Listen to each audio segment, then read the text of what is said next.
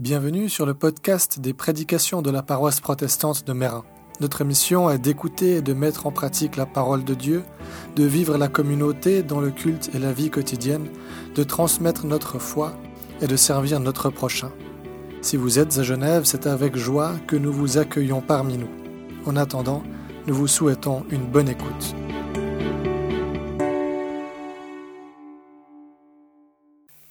Je lis dans l'Épître aux Romains au chapitre 12, les versets 9 à 21. Que votre amour soit vrai. Détestez le mal, attachez-vous au bien. Aimez-vous de tout votre cœur comme des frères et des sœurs chrétiens. Soyez toujours les premiers à vous respecter les uns les autres. Servez le Seigneur activement, sans paresse et de tout votre cœur. Soyez dans la joie à cause de votre espérance. Restez patient dans le malheur continuez à prier fidèlement. Aidez les chrétiens qui en ont besoin, recevez bien ceux qui viennent chez vous.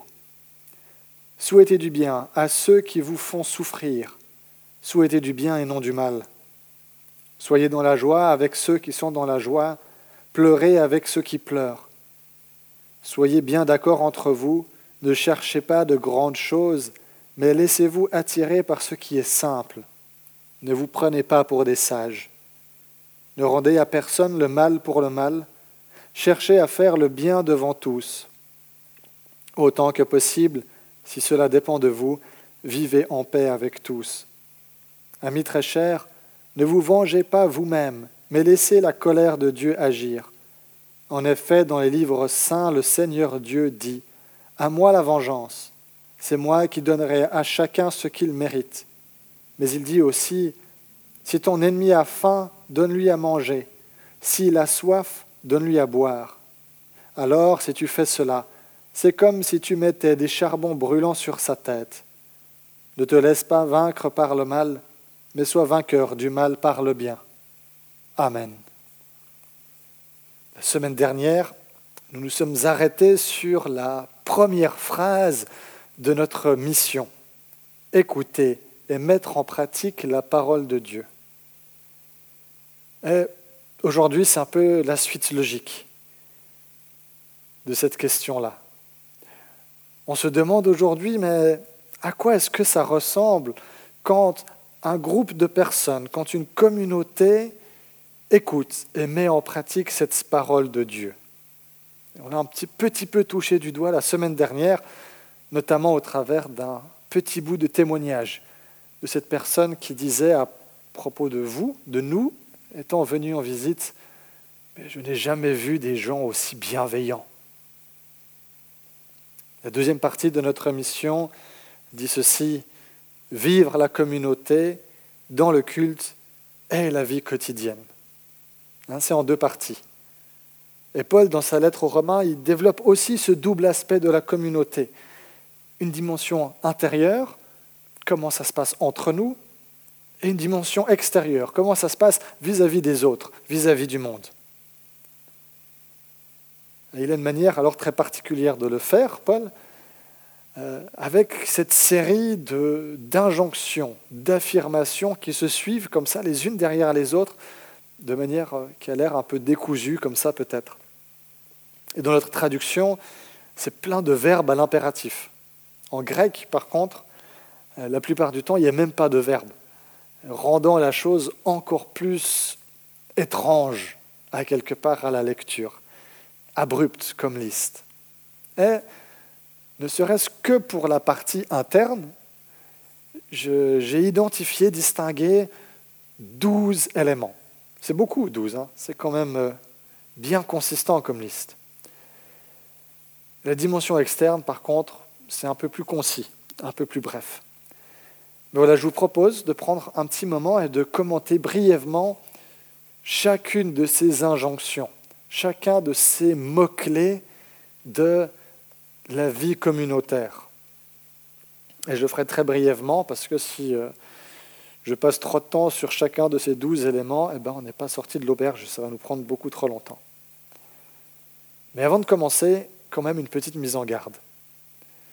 Parce qu'avec cette liste, qui est quand même extensive, c'est très probable, voire quasiment certain, qu'on se rende compte à un endroit ou à un autre que dans ce qu'on a expérimenté, ou dans ce que nous expérimentons de cette vie communautaire, il y a des endroits où bah, ça ne fonctionne pas comme ça devrait fonctionner. Alors, deux choses. D'abord, c'est normal. C'est normal de constater ça. deuxièmement, si effectivement c'est vrai, comme l'a dit Jésus, qu'on reconnaît un arbre à ses fruits, eh bien, quand on se rend compte que l'arbre ne produit pas des fruits d'une qualité aussi parfaite et exceptionnelle à laquelle on se serait attendu, eh bien, ce n'est pas une raison pour se débarrasser de l'arbre, pour le jeter ou le couper. Non, c'est plutôt l'arbre qui nous dit qu'il a un problème. C'est un symptôme. Et quand on se rend compte alors que l'arbre ne donne pas tout son fruit ou tout son potentiel de fruits, alors on se demande mais quel est le problème? Est-ce qu'il a besoin de plus d'eau ou de moins d'eau? Est-ce qu'il a besoin de plus de soleil, de plus d'engrais, d'un air plus frais? Que sais-je? Voilà donc, si on constate, ou plutôt lorsque nous constatons un trou, un manquement à un endroit ou à un autre, chez nous ou chez les autres, sachons faire preuve d'un peu de grâce envers nous-mêmes et envers les autres. Bien, commençons. Première chose que Paul mentionne, élément primordial de base d'une communauté, l'amour vrai.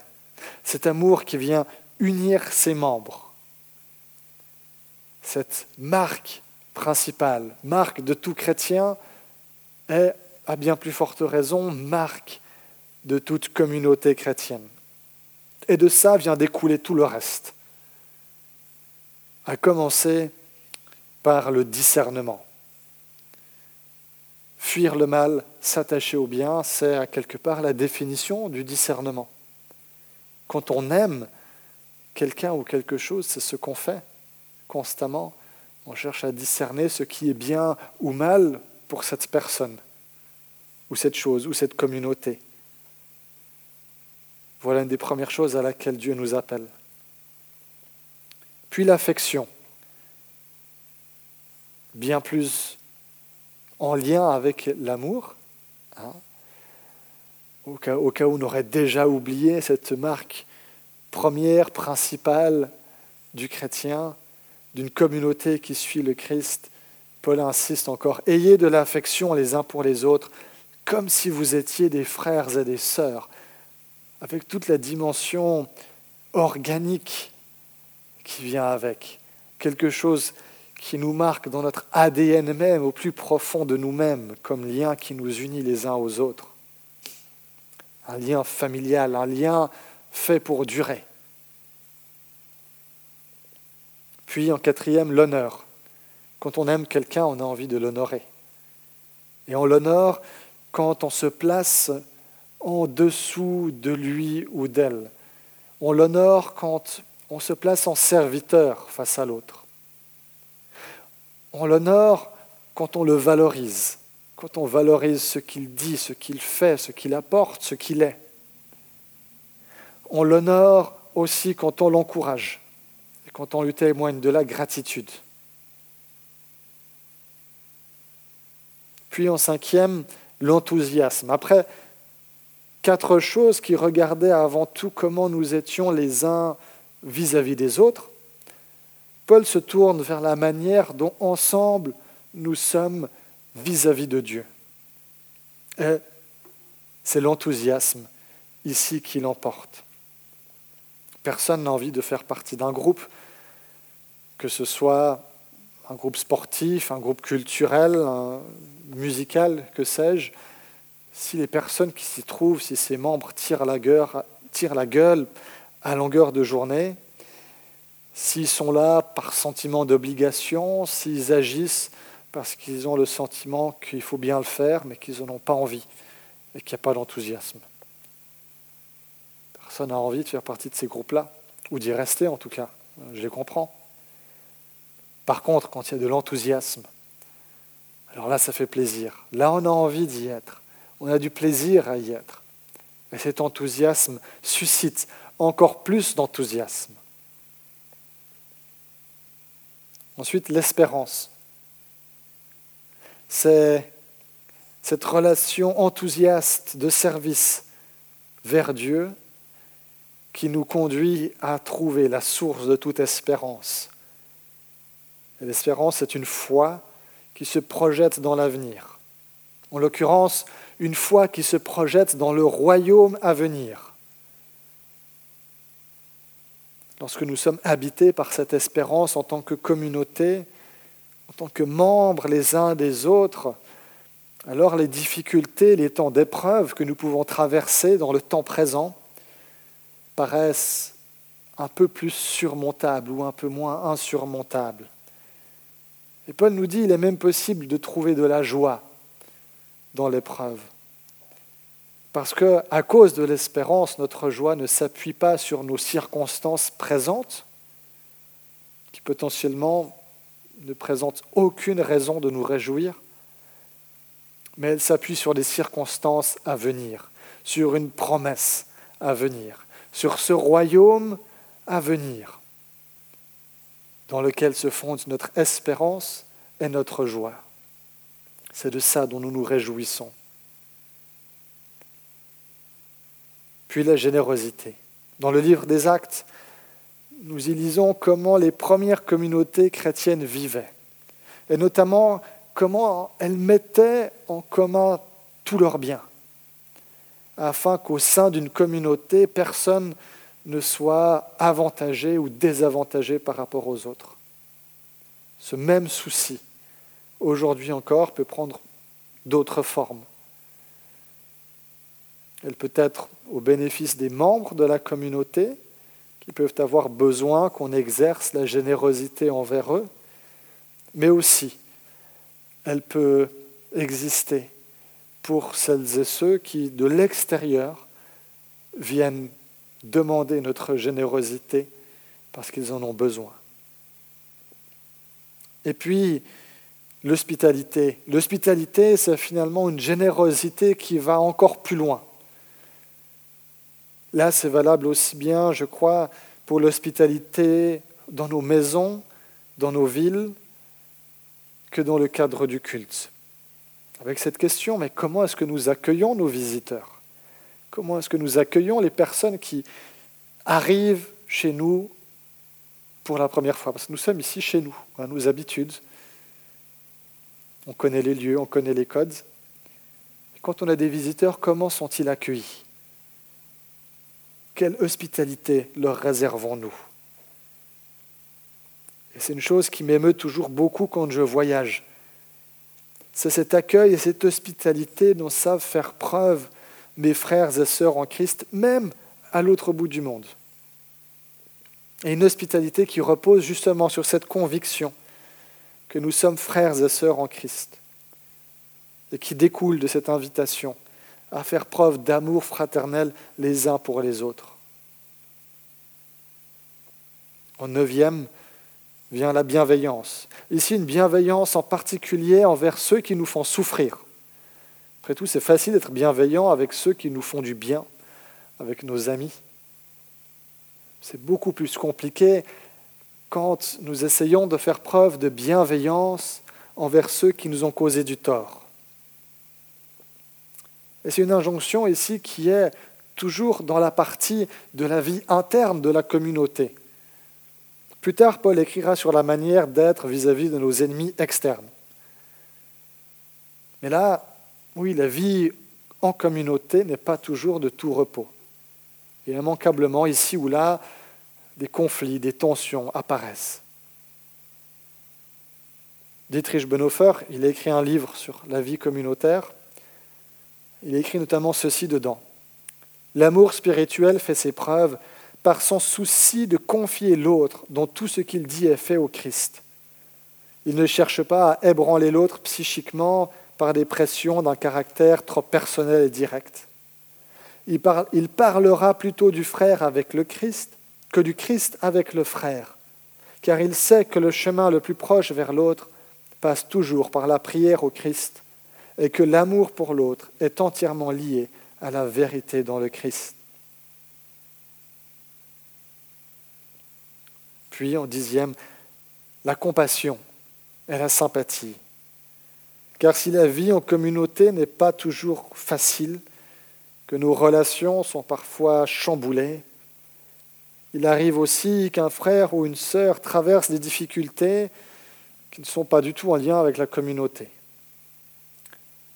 Et en 1 Corinthien, Paul, il écrit avec d'autres mots que si un membre souffre, tous les membres souffrent avec lui. Que si un membre est honoré, tous les membres se réjouissent avec lui. C'est quelque chose que j'entends régulièrement dans mes entretiens et dans mes visites. Comment l'une ou l'un d'entre nous a su être présent pour un frère ou une sœur dans un temps difficile, dans une période difficile professionnellement, au sein de la famille. Comment nous avons su être là les uns pour les autres. Et c'est précieux.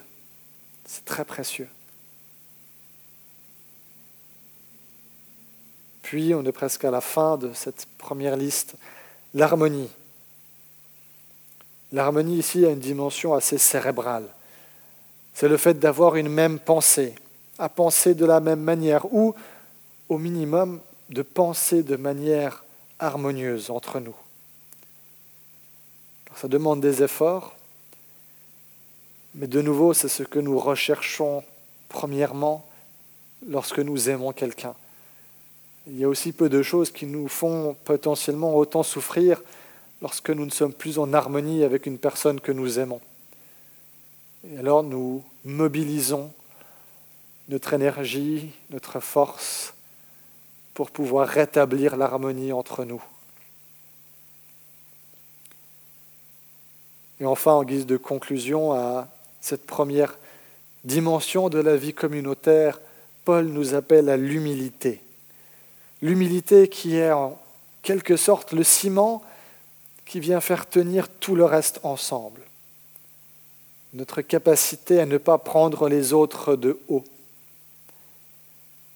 C'est valable d'une part pour la manière dont nous nous considérons à l'interne, les uns et les autres, mais aussi la manière dont, en tant que communauté, nous considérons ceux qui n'en sont pas membres, ceux qui n'en font pas partie. En Jésus, Dieu s'est abaissé. Non seulement il s'est abaissé en prenant la condition humaine, mais en plus il s'est approché de qui? Des collecteurs d'impôts, des lépreux, des mendiants, des prostituées.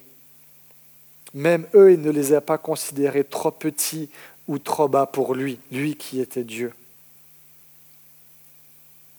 C'est aussi valable, je crois, pour la manière dont nous considérons d'autres communautés, et en particulier d'autres communautés chrétiennes.